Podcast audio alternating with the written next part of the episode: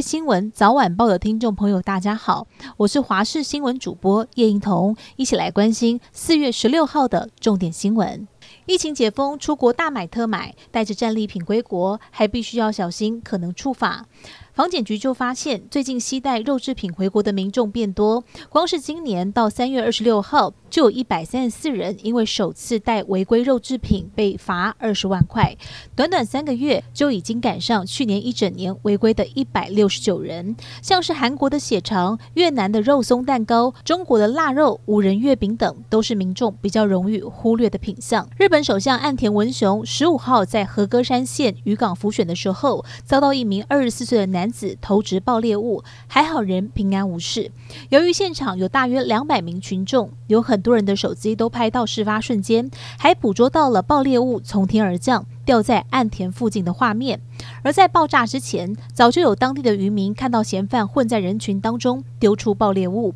因此一个箭步冲上前勒住了他的颈部，协助警方成功逮捕嫌犯，还让“渔港大叔”这几个字瞬间成为推特热门关键字。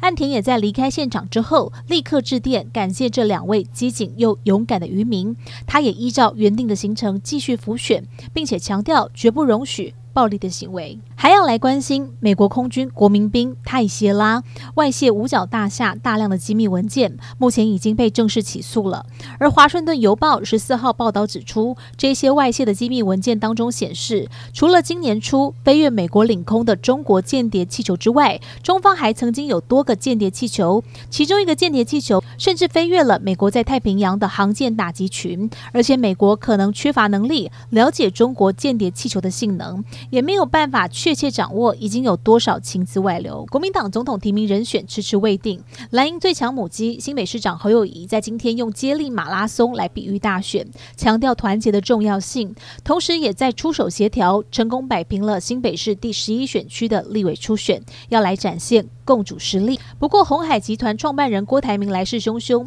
引发党内还没征召，恐怕有拉郭卡喉的疑虑。对此，国民党主席朱立伦驳斥说，这样的说法是绿营的阴谋。另外，确定代表民进党出席的副总统赖清德，今天来到了宜兰参加信赖之友会授旗，要来巩固基层，同时也炮轰了前总统马英九的一中路线，并不能真正的实现和平。以上就是这一节新闻内容，非常感谢您的收听。